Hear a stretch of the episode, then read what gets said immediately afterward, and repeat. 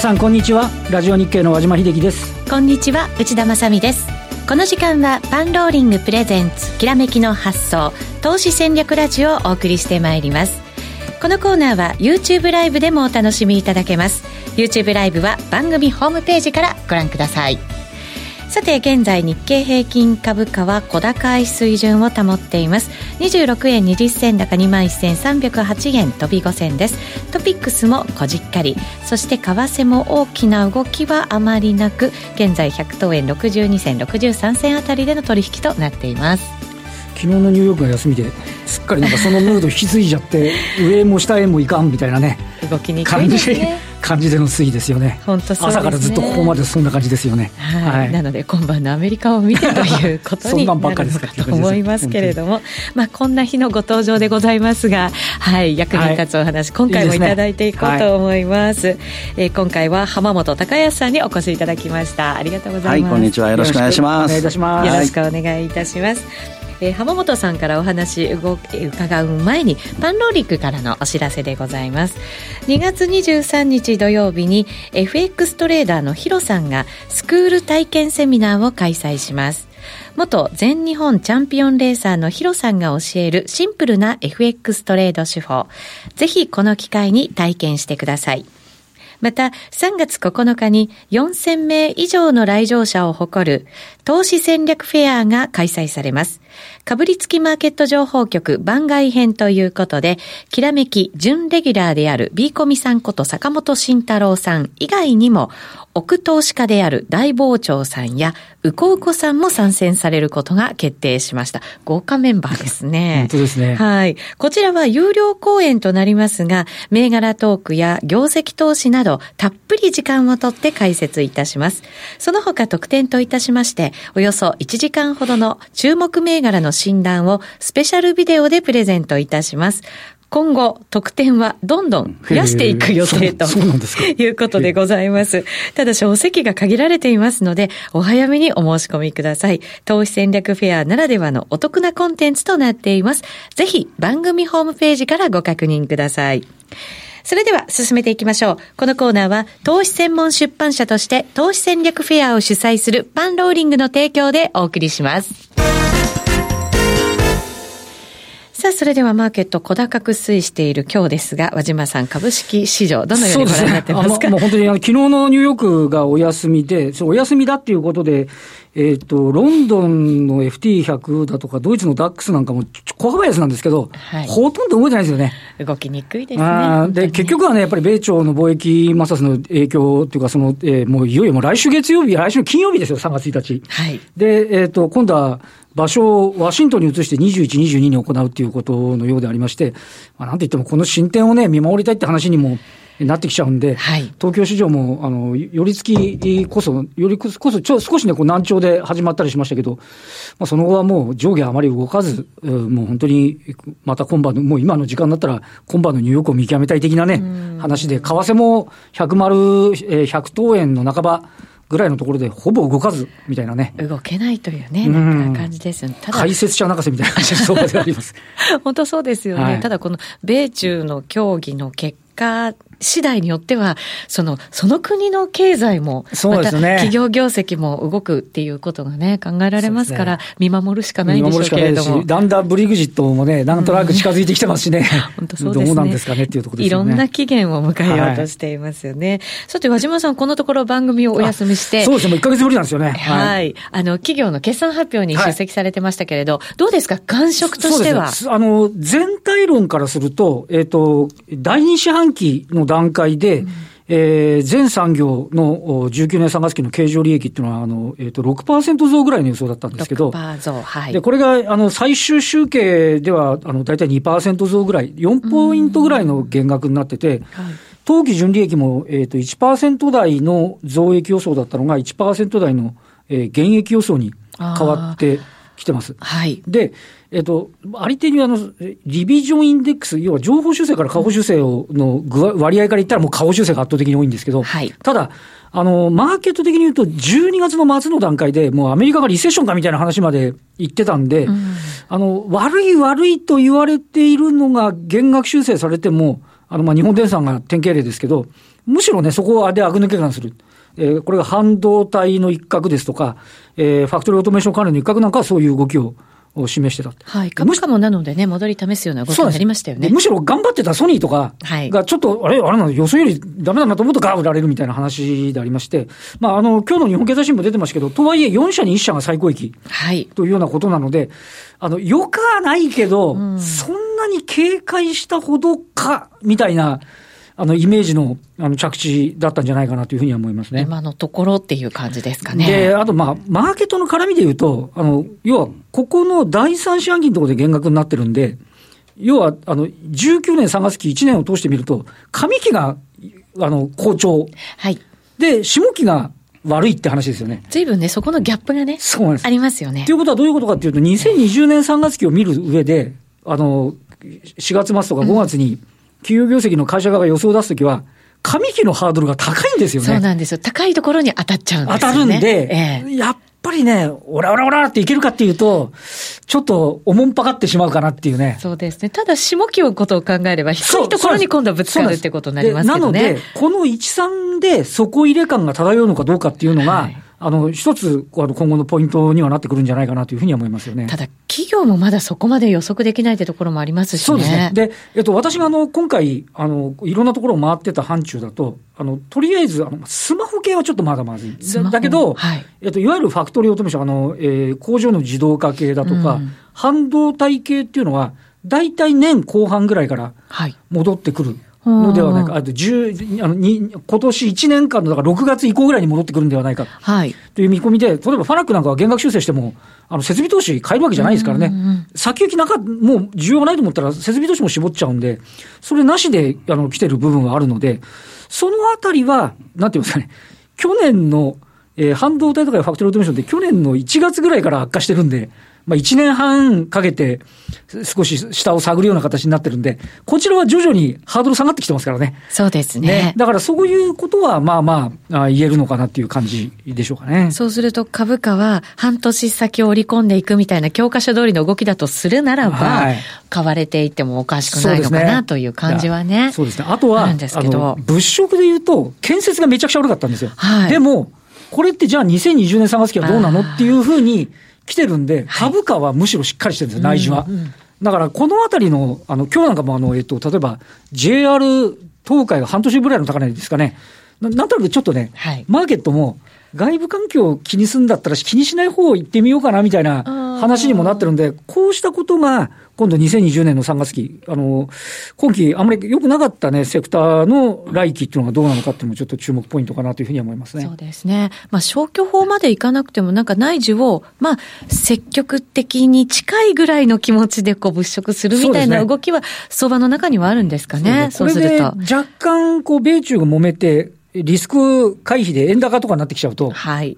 やっぱ内需っていう話にもなり、なってくるとは思うんで、えー、そこのね、さじ加減をどう、どうトレンドが出てくるか、出てこないのかっていうのがね、ちょっとこれからポイントかなというふうに思いますよね。なるほど。外需なのか、内需なのか、はい、で、そのあたりがどんなふうにここからね、やっぱりね、株価がどう動いてくるのか。で、FA やってても、えー、あの、本当にいいところは結構良かったりするんで、あの、あ、向け先によってもね、ちょっと業績違うかなっていう印象もありましたね。はい、わかりました。和島さんに決算の内容ですね。はい、感触として伝えていただきました。そ、ねはい、それではこの後今日のゲストにお話をいただきます。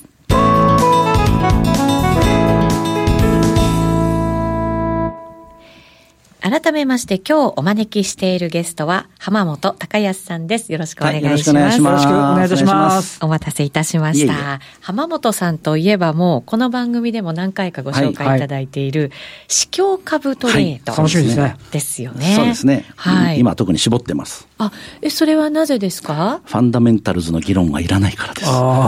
決算はまあ、決算の時は避けるんですよね。はい、決算の時だけは、市況株もファンダメンタルズになっちゃうので、やっぱりそこにつられてしまう、株はファンダメンタルズなものなので、それはどうしてもそうなんですが、それ以外は、あの、業績の予想ができない銘柄群なので、市況と同じように動く。うん、今の、あの、和島さんのお話でも、あの、確かなところに、はい言ってるんですよね。で、ねはい、市況株は、その市況という確かな事実があるので、あの、ベットしやすいんですよね。しかも短期だから、割と、なんていうんですかね、この、先週までは下目線だったのが急にあ、違うか。先、先週までは下目線だったのが、ねはい、先週急に買いみたいになってきて、まあ今、じわじわと強いんですけど、その体制変化も機敏にできるので、今の時代にはとてもマッチしているのではないかと思っております。はい、わかりました。まあでも、あくまでも業績のその発表が相次ぐときは避けるというのも大きなポイントの一つだったわけですね。そうですね。はい、そうすると、じゃあそろそろ出動の頃を迎えてくると。あの、決算発表ないものはずっと触ってるんで す当日だけ、うん、あの持たないようにするっていう。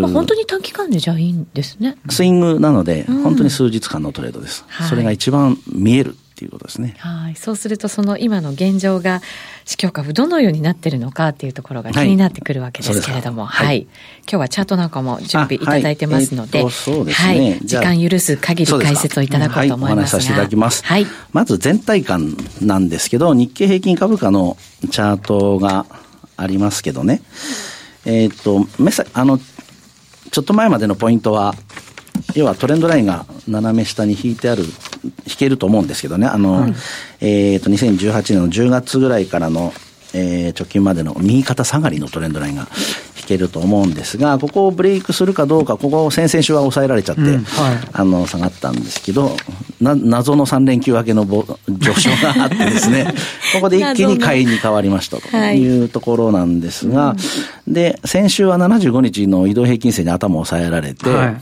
あれれってなったんですが、昨日ブレイクしましたというところなので、チャート的にはもう、気持ち的にはどうかというのは別としても上なのですと。いうことなんですね。も現実問題、トレンドは上なのです、うん、上なのです。チャートは上だと言っていらっしゃるのです。はい、いうあの、チャート様って思ってるので、チャート様は、あの、上だとおっしゃっていらっしゃいますと。はい。いうことで、ただまあ、あの、やっぱり、節目節目は大事なので、あの、直近の高値が2万1850円のところに、はい。あるんですよね。まあだから当面ここかなということなんで、あと500円ぐらいですよね。はい、がぐらいが上値の一旦の目処みたいな。一旦の目処。はい。その次は2万2600円ぐらいのところに、あの、高値がありますので、はい、まあそのあたりが目処になるんでしょうけど、まあこの500円を埋め、本当に埋めてくるのか、途中で疲れるのか、それはまあ外部の環境にもよるんでしょうねというところは全体感です。まあでも、市況株のいいのは、強ければロングするんですけど、あの、ベースは信用取引をベースにやっているので、だ、ロングショートも組むんですよね。ロング持ちながら空売りもするので。じゃ短期間の下げを取るという。はい、えっと、方向が分かんなかったらそうです。短期で方向が分かんなければ、うんと、確かな要因のある上昇の可能性のあるものはロングして、してちょっと弱いなという証拠のあるものはショートすると。ということによってアルファを取れるので、全体としては分かんなくても、銘柄間、もしくは業種とかの、えー、アルファを取っていくという戦略なので、まあ、ヘッジファンドですけどね、ヘッジファンド的なあ運用の仕方をやっていくのが、この市況株のトレードなんですけど、なので、どんなマーケットでも別に何にも怖くないですし、予想もしなくていいんです。市況を見たり、はい、チャートを見たりして判断をすればいいので。現実を見て判断してそうです、そうです、はい、そうです。事実を見てからってどっかで聞いたことある本の、うん、僕の本の FX の本のタイトルですけど。あの、はい。あと、とても有効ないつも使ってるんですけど、対トピックスの業種指数チャートっていうのがあって、はい。えっ、ー、と、あの、市況株って僕13セクターを限って言ってるんですけどね。はい、えっと、その中の、それを、えっ、ー、と、東証の業種指数っていうのがありますけど、それをトピックスで割るだけのシンプルなものです。これ、ブルームバーグとかだとすぐ出せるんですけど、えっと、ネット上には一個もないんです。だから、だから、機関投資家の中では普通に見る数字だと、あグラフだと思うんですけど、誰も使ってないということが分かります。個人投資家だとなかなか。ないんですよね。不思議なんですけど、だから僕もエクセルで作っているという。ご自身で。あの、悲しい状況なんですけど、はい。あの、はい。あるシステムで作れることが分かったので、それを使いますが、まあこれを見るとですね、このチャートが上を向いてるのか下を向いてるのかだけで、何を買えばいいか、何を売ればいいかが分かると。これなぜかというと、機関投資家の性質を利用させていただいているということです。対ベンチマークで判断される人たちが。トピックスよりも優秀ならいいし、負けてたらダメよという。そういうことです。で、オーバーウェイトにするのか、アンダーウェイトにするのかっていうのは相対感で決めていくんですけど、まあ普通はファンダメンタルズで決算を見ながら予想しながらってやるんですが、もうチャートに現れているので、まあそれを見ればいいんじゃないっていう本当にシンプルな考え方で。チャートが本当に上を向いていれば買うし下がっていれば売るしという。その傾向があるかどうかなんですけどね、はい、まあ、これを見ると、まあまあ、今上がるって言ったので買いを探さなくちゃいけないんですけど、はい、買いたいものはほとんどないというのが結論です、えー、現時点で？はい、でも工業の、はい、あのー、セクターとかですね工業は、まあ、原油が戻ってますからね、あの非常に強い、割としっかりしてきたなというのとそうですよね、はい、これまだだから、買えるのかななんて思ったりもするんですけど、チャート的には全然買えると思います、で石油、石炭も、でもこれ、トレンドにはなっていないので、ちょっと反発してますというぐらいなんですよね、まあ、でもこのあたり、あとは商社、卸売業ですね、卸売商社のところも原油、油田の景気があるので、まあ、この原油ベッドっていうのは割と確かそうだなという感じですね。で、あとは、えー、っと、あ、そんなもんですね。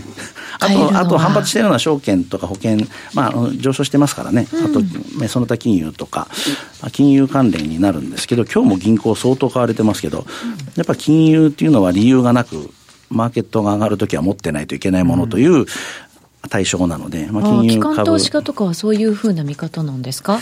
上昇するときは、特に銀行株は、うん、えっ、ー、と、業種別でも4番目に大きい、あれ3番目 ?4 番、3番目か4番目に大きいので、持たなければいけないですよね。で、大きい順に買っていきますから、今日三菱とかみずほすごい売買代金になってると思いますけど、ああの、少ない中でも多いって意味ですね。うん、そういう意味では銀行株ウェイト増やしたんだなっていうのがわかりますと。ああ、なるほど。で、背景の指標を見るとですね、まあ、銘柄を絞りやすいということなんですけど、WTI って書いてあるの、はい、ありますか。原油ですね。はい。WTI、まあ、チャートの行方なんで、まあ、外れることもあるし、わからない部分もあるんですが、ちょっと53、4ドル台で揉んでたのが、ちょっと上っ離れてきたかなと見れる形のなのではないかと。足元ね、なんとなく。ね、しっかりしてきてます。はい、で、10月までは本当に石油株買っとけばすごい儲かったっていう、で10月6日をピークに下がってくるんですけど、その時はただ売ってれば儲かるっていう、そのあと、ちょっと儲けにくいとこだったんですが、ここをちょっと上回ってきているので、高値を、直近高値を超えてきているような感じなので、うんでね、チャート的には非常にいいので、石油株っていうのは、まあ、工業セクターと石油石炭、そして商社、商社ちょっと出遅れてるんですけど、そのもろ石油っていうところは、この2日間すごいです。昨日のよりで石油株買いましたけど、えらい儲かったんですけど、はい。あの、そんな感じの確かなところを、こう、行くっていう感じですね。そういう意味でいくと、市況でしっかりしてるのは金。金、このところね、そうですよね。よしっかりですよね。非常にしっかりして。で、ちょっと減速すると売られちゃったりするんですけど、うん、まあこのチャートのトレンド見ると、まあしばらく続きそうねという感じだと思うの。直近高値もまた超えてきたので、うん、まあそう考えると、まあ金っていうと童話とか、三菱マテリアルとか、あと、朝日ホールディングスとかですね、まあ、そのあたり、金関連というやつになるんですけど、そのあたりもいいのかなとかですね。あと、非鉄の動きが最近すごく良いのですが。ほう、それは何か理由があったりするんですか？非鉄の市況が暴れん坊だからでございます。暴れん坊という特徴が。はい。で、金はしっかりしてるので、金はしっかりしてたんですが、あの、銅なんですよね。一番こう、効くのが。業績に結構効いてきちゃうのが、カッパーって書いてある銅のやつですね、はい、今じゃあそれが徐々に値上がりしてきているっていうちょっとそこを打ったんです。はい、そうですか。昨日から別紙が非常に戻しているのは、銅なんですよね。で、その前は鬼のように下がりました。鬼のようにってこともないですけど、あの、この上げ、さ上げ下げは銅の価格と別紙とか、えー、銅と一番連動するのは三井金属なんですけど、まあ、ここが、難しいんですよ。上行ったり下がったり。この、このチャートで銅にベットするのはちょっと難しいわけなんですけどね。うん、今まだ高値超えてないし、わかりませんので。もみ合ってるようなね、中の、その上限ぐらいですよね。そうなんです。だ銅にはちょっとベットできないね、という感じですね。これでもなんかあの、頭で考えちゃいけないんでしょうけど、うん、中国の景気が直結するところだったりもするじゃないですか、銅、って。はい、だから余計難しく考えちゃうんですけど。だからトレンドが出ないんだと思います。マーケットさんもわかりませんって言っているので、わかりませんって言ってるところはあえて予想する必要もないし、はい、なんていうか、当てようとすると負けるんですよね。あこれだと、そこをもしかしたら打ったかもしれないなんていう言葉もね、さっきありましたけど、ありますね。えっ、ー、と、このレンジの、揉み合ってるところのレンジの上限を抜けてきたぐらいのところで、入るとかっていう。はね、ね、なんかありますよね。三井金属あたり、ちょっと本気で買いたいみたいな。本気でっていうね。短期ですよ。あ、短期 もちろん短期。あの、長期で、その、市況って安定しないので、この短期のギュッと伸びるの、その、伸びるところ株価面白いぐらい連動しますから。えそれは、ど、どの、あの、業種も似たような感じなんです株だけです。その、その業、工業とか、いろいろ石油とかあるじゃないですか。はいはい、それも似たような特徴が出る、ね、要はその会社の業績が何によって変動を受けるのかと。企業努力とか、マネジメントとか、そういうことじゃなくて、はい、市況ですっていう会社です。あくまでも市況で動きますと、はい、市況のインパクトが異常に大きい銘柄を、要は市況株と呼んでるんですけど、もうマネジメントに聞いても業績わかんないです。市況次第ですよねっていう話だからみんな市況を見るので、はい、株価も市況通りに動くという。はい、私もあの前にあの太平洋金属に取材して、はい、で業績がめちゃくちゃ良くなってどこ、どこまで落ちるんですけど、うん、このボラティティを抑えることはできないんですかって聞いたことあるんですよ。できませんって言ってました。そうですよね。日経の次第ですみたいな。あれ日経の次第なんです。あ、そうなんですね。でどっかでヘッジするとかって全く意味がなんかなさないってそう、できの人が。できない。あ、そうなんですか？と私は聞いちゃいましたよ。えー、不可能なんです。何かやり方があるんじゃないかと思って。ないのです。ないのです。ちょっとした経費削減ですっておっしゃる。ええー。あ、そのぐらいですね。できるとしたら。はい。例えば証券会社ももっと分かりやすいですよ。業績聞いてもそんな株式市場次第ですよね、みたいな話なので、なんか頑張れないですけど、いや、頑張っても相場悪いと売れないんですよ、みたいなことなんです。だからね、この浜本さんの市況株トレードが有効なわけ有効なんです。でもこれはアナリスト任せなんです。はいファンドマネージャー泣かせのセクターなんで、僕が現役の時一番若かったので、全部僕担当だったんですよ。押し付けられたわけですけど。はい、みんなが嫌がるものをね。でも、パフォーマンス悪いとクビになっちゃうじゃないですか。なので、必死こいて考えたやり方が、このテクニカル、市況で見るっていう、もう割り切ってファンダメンタルズ諦めて、えー、ファンダメンタルズじゃなくてテクニカルでやりましょうというところです。はい、そしたら非常にうまくいきます。なるほどね。先輩たちがやっぱ不思議に思ったんじゃないですか。先輩たちは全部のセクターをテクニカルで見ろって話になってきて、それは違うんです。成功してる人にね、なんとかね、やっぱり真似したくなりますけどね。テクニカルバカにしてるくせにね、そういう時だけこうね、あのテクニカルって言うんですけどね。はい。えっ、ー、と、この番組 YouTube ライブでも放送してるんですが、はい、えっ、と、チャットとも連動してるので、少しコメントも簡単にご紹介しますね。はい、えっ、と、マイネル・シュライさんから浜本さんの市況株投資、めっちゃわかりやすいので、すごく参考にしていますというコメントをいただきました。ありがとうございます。インターライフさんから、今後、原油は上がっていきますか？という 予想が入りましたけど、予想はしないんですけど、予想はしない方がいいんですよ。い、いんですが、チャート的には上がるとおっしゃっております。チャート的に、あ、今のチャートが、ね、高値を超えてきたので、あ、これじゃないや。あの、チャートは直近もんでたところを超えてきましたから、そういう意味ではテクニカル分析的には、でも誰も予想できないですよ。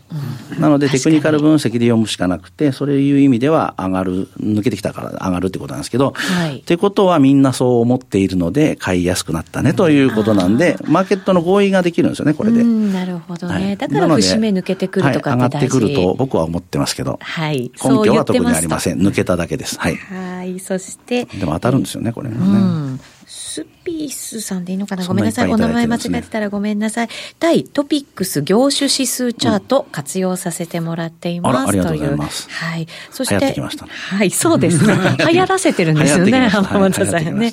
えっ、と、インターライフさんからで、バルチック海運指数も上がってきましたしね、というコメントバルチック、渋いの見てますね。ね あれでも、あれ何に連動するんでしたっけね、バルチックって。僕は見てないんですけど、うん、でも一時、非常に話題になりましたね。そうですね。そうですね。あれで、なんかこう荷物が動いてる、ね、バラ積み線かなんかのあれですかね。まあ、もちろん海運セクターはとてもあの連動するのはその通りなんですけど、はい、他もなんか連動するのありましたね。なんだっけな。ちょっと忘れました。すみません。ま、あの僕の担当じゃない業種だったと思います。なんだっけ、機械、機械かなんかだったと思うんですよね。かもしれないですね、もしかしたらね。機械か電気か、なんか、はい。あの、花形の人がやるところです。はい。今日はあの、あの、浜本さんの市況株トレード、やっぱり注目がね、集まってきてるということなのか、コメントも非常に多くいただいておりますけど、はい。売りっていうのはありますか？浜本さん。今、チャートが売ってと言っているような形のもの。売ってっていう探しましょうか。はい、できれば。これを探すときは、まず対トピックス業種指数を見るんですけどね。はい、ねはい、見るんですが、はい、えー、っと、ちょっと見ると繊維製品。あ、え、繊維とかダメですか？えっと、理屈で言うと、うん、えー、原油が上がると繊維製品の原材料価格が上がるので、えっと、理屈で言う、チャートさんは何もおっしゃってないんですが、えー、っと、理屈で言うと繊維は確かに売りですね。だから、石油関連のロング、繊維のショートっていうのは原油、できそうですね。できます。それはあのよくやるやつなんですけど、原油価格が上がってる時の基本的なロングショートなんですけどね。はいあと鉄鋼なんかもどうなんだろうと思ったりもしますけど。がですね、あ、ちょっとグラフ忘れたんですけど、鉄鉱石の価格が異常に上がったんです。鉄鉱石が上がった。異常に上がったんです。あの、これまでも高値になってきて、石炭の、原料炭の価格も上がってきてるんですけど、だから原材料価格が鉄鋼、航路特に、あの上がってるんですけど。そうするとやっぱり会社にとっては苦しくなりますよね。なるんです。なので基本売りなんですが、ええでも今回の決算でいろいろ分かったことは価格転嫁割とできてるよねっていう ところなので、それは問題がないって話で、連合、それでびっくりしたんですよ。あの、輸入、あの、腰価格がすごい上がってたのに、うん業績悪いだろうなと思ったらそうでもないみたいな値上げ効果っていう増益要因が結構あって、だから決算が怖いんです。でも結果見るまではそれ誰もわからないので、あの、腰価格が上がると紙は下がるんですけど、うんはい、決算の日だけが怖い。なるほど。だから鉄も、だから理屈で言うと売りなんですよ。売りなんです。うん、チャートさんはまだ何かを言っていると。そうか。だから、まあ、決算も見つつ、その原材料が今どうなってるのか、ね、価格転嫁ができているのかってところは見ていかなきゃいけない、そうですね。今、売りって言われると理屈で言うと1000円しかないですね。確かに。おっしゃる通り。また後ほどの、はい、あの、YouTube ライブでのみのところで、はい、はい、伺っていきたいと思いますが、改めてパンローリングからのお知らせです。今日お話を伺ってきました浜本隆康さんのセミナー、利益の上げやすい市況株入門セミナーが2月23日、今週の土曜日に開催されます。まもなくですよ。はい、近いです。はい。このセミナーはパンローリング主催の読者の声で選ぶ今年の一冊ブルベア隊特別賞を受賞した浜本さんの個人投資家のための市況株短期トレードというこの書籍ですね。この内容をもとに書籍では書けなかったマル秘のお話も加えてお話をしてくださるということなんですが、どうなんですか？マル秘中のマル秘喋りますよ。はい。マル秘中のマル秘。実は書籍にも書いてあったんです。お、ちらりと、書いてあったんですが、うん、お全部削除されたんで、実は別冊として将来出るという 話なんですけども、ノウハウはあるので、お話ししますっていうことですね。はい、だからこういう上行くのか下行くのかよくわかんない時なんかは、さっきのロングショートの話も含めてですね、あの、秘密ですけど、はい、お話しします。なるほど、はい、はい。これからのトレードにすぐにね、役立ちそうな内容ですよね。ね見ていくっていうのはね、はい、非常にいい感じですよね。はい。はい、えー、こちらのセミナーですが、去年も何回か開催されて、毎回大好評だったということなんですね。今回も2019年のマーケットに備えて、ぜひ開催してくださいという声が寄せられて、開催が決まったということでございます。番組ホームページから今すぐご参加いただきたいと思います。今週の土曜日2月23日に開催ということでございます。